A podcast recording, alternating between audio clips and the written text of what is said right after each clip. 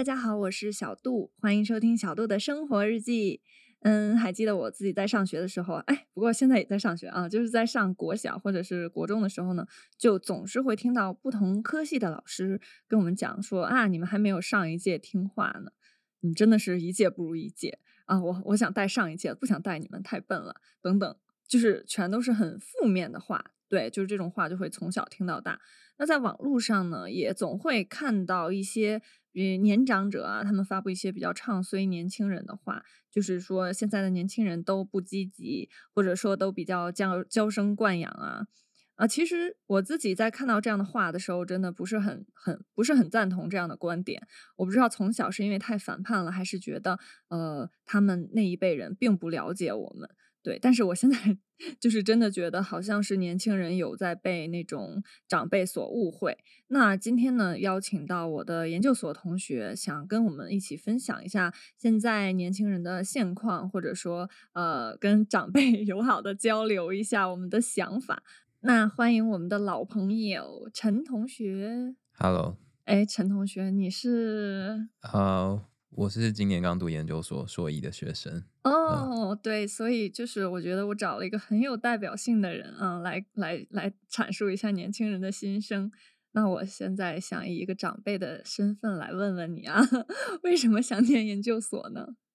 呃，我自己的话会觉得，大学虽然有学到一些东西，但是因为大学的教育还是比较广泛学习，但是却没有很专精的。嗯，那其实。当我们大家呃一起准备要一起毕业的时候，都觉得说好像大家都蛮像的，然后都是啊可能有同样一些基础知识，但自己也不会太出突出，嗯，那就觉得说可能继续读研究所，然后在读的时候也可以再摸索一下自己真正有兴趣的东西是什么。哦，所以你大学念的和你研究所念的专业是差不多的，是吗？呃，对，差不多的。哦，那你选择读研，就是一方面是想说兴趣，一方面是想让自己再更加的专精一点。对，兴趣可以可以这样理解。对，然后可能以后薪水会比较高一点，这样子。这是比较现实层面的问题。那像你同学，就是一些也是跟你一样考研进来的，他们是怎么想的？你知道吗？我有听过我朋友就是觉得他也不想工作，所以他就去读研究所这样子。对，那我觉得其实蛮多。都可能是因为现实的因素，哎，我觉得要看科系这样子，嗯对，因为有些科系它其实你没有研究所学历，你的升迁就会卡在某一个职等，没办法再上去啊。嗯，那听你这么说，我感觉之前对台湾有一些误会，因为在台湾我念研究所的时候，班里也有很多就是四五十岁的姐姐或者是哥哥一起念，我当时就觉得他们都是因为自己的兴趣才去读的研嘛。对，所以我就觉得台湾人一定是 大多数都是因为兴趣才读研，很多都不是吧？不是，因为在像中国大陆的话，大家读研也是像你刚才说的，一一方面是不想工作，不想面对；第二个方面就是说，呃，想让自己升职快一点。对，几乎啊，没有人我认识的所有人都没有说我对这个领域好有兴趣啊，所以我才读。对啊，对啊，大家都是很很现实的层面，对。而且像在我们那边的话呢，几乎没有说什么就三四十岁的人还在读研究所的。嗯，我们都是同龄人在读。哦，所以你们没有在职专班吗？哦，没有在职专班，但是不会说这种。你看，像咱们有很多这种全日制的，还是有这种三三四十岁的人在念嘛。但是我们那边就全日制的话，是一定不会有这些人的。嗯，对，所以感觉台湾可能会对人比较包容一点吧。嗯，比较多选择吧。比较多选择，嗯，因为在我们那边，就是如果你大学毕业的话，没有马上读研究所，就比如说我想在家里考一年，然后我考一年没考上，我再考一年，呃，如果又没考上的话，这个时候不仅你没有学上，而且没有公司会收你。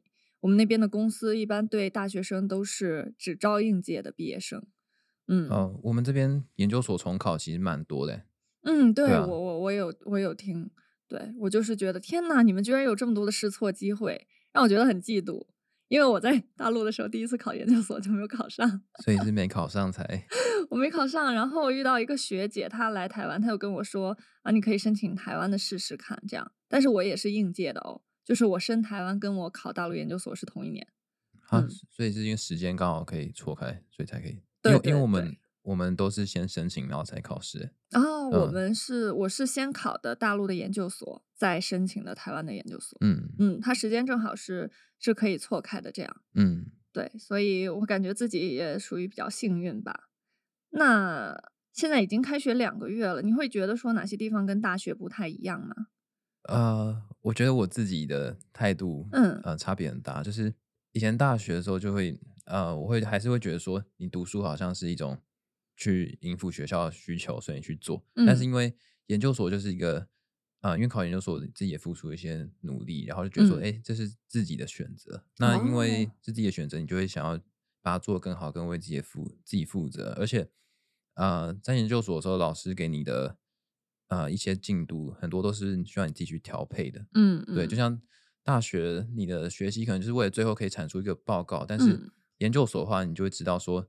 你自己学的是你有兴趣，然后你反而会想要自己去呃推展你的呃学习过程这样子。嗯，哎，你你说的这点，我真的在你身上看的还比较明显。哎，就是我们班的自优生，哎，可以怎么用吗？自优生 没有，可以这样用，太太谦虚了啊。啊，那你有没有计划说自己多久会研究所毕业呀？呃，我没有想要赶着毕业，因为有些有些同学他可能赶着毕业，是因为他。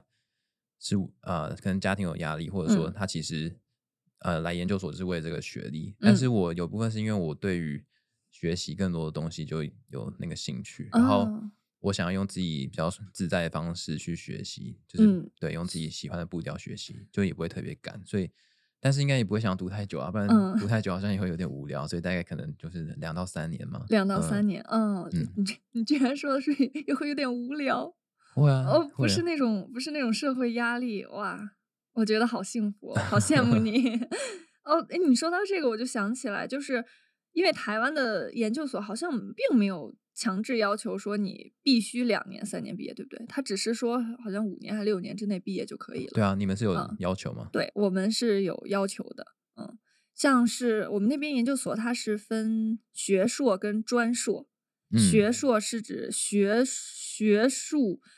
硕士，嗯，专硕是专业硕士，那什么区别呢？就是如果你考的是专硕，你可能会比较呃专注于这种实际方面的操作运用，但如果你考的是学硕，你就是只学理论层面，不会去学一些实际的应用。对对，但台湾是没有分，但我知道美国也是有啊，美国也是对，它有不同的 program 这样。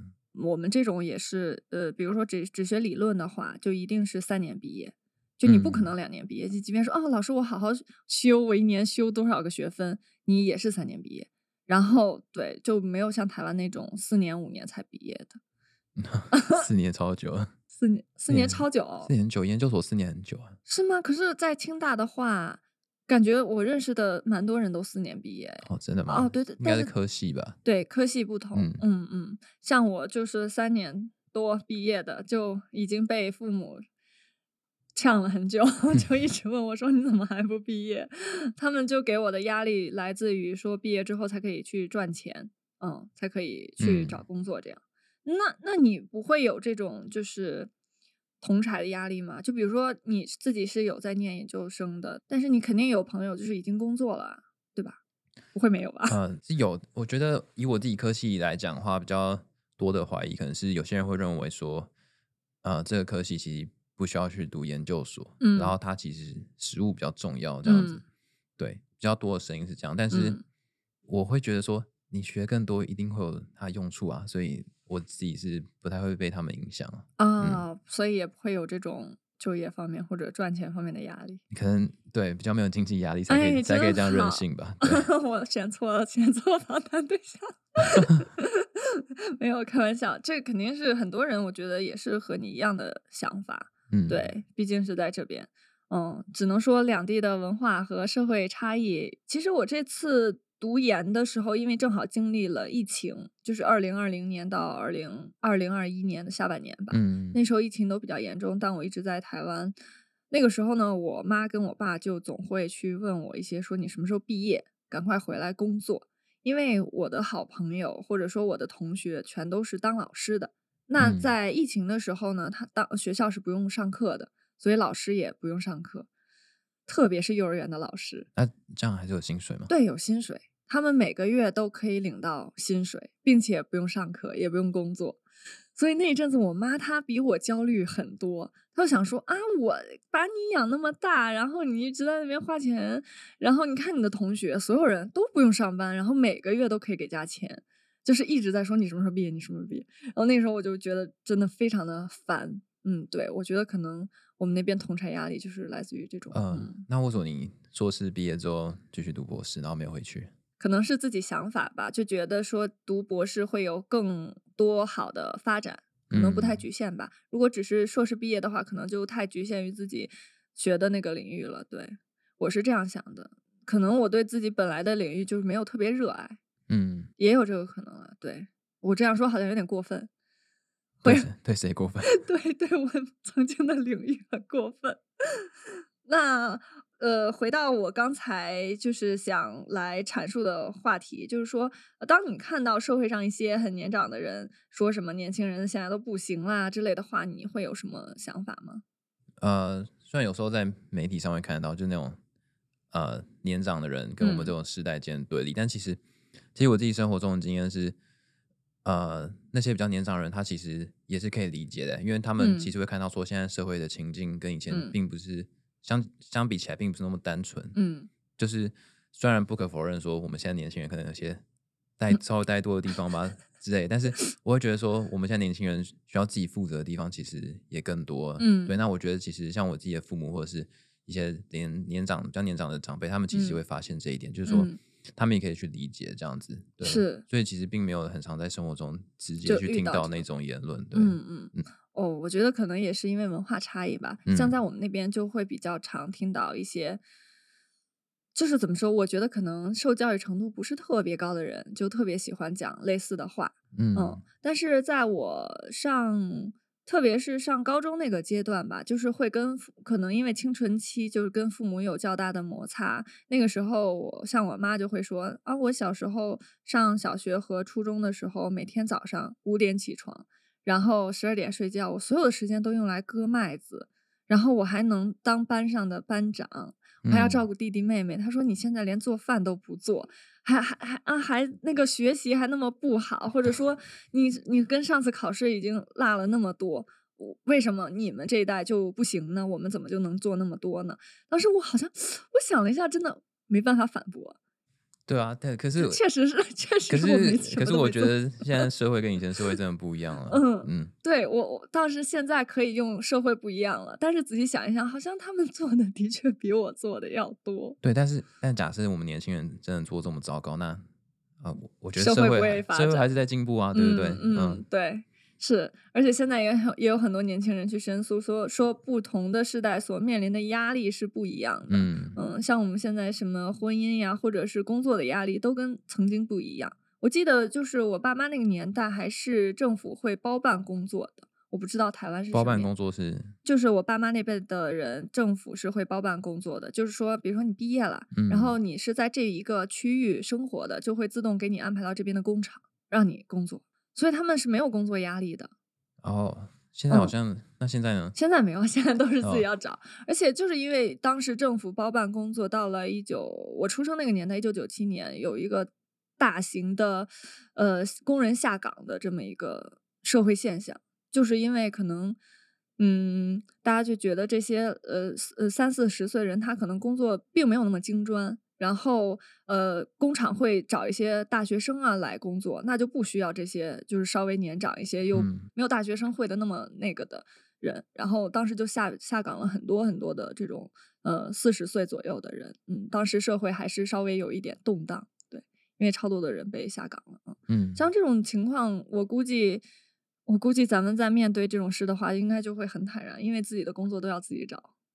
完全不会有这种心理的落差，嗯，因为他们会觉得啊，原来我什么都不用干的，就直接就给我管好了，为什么现在把我一脚踢踢走？现在也比较没有那种铁饭碗的工作，嗯，是，哎，公务员不算铁饭碗吗？有，但是他虽然是铁饭碗，但是以现在可能物价上涨之后，他的那个薪水可能也相对来讲也没有那么优渥，对，嗯嗯嗯，了解。像在中国大陆的话呢，就教师就属于一个铁饭碗，嗯嗯。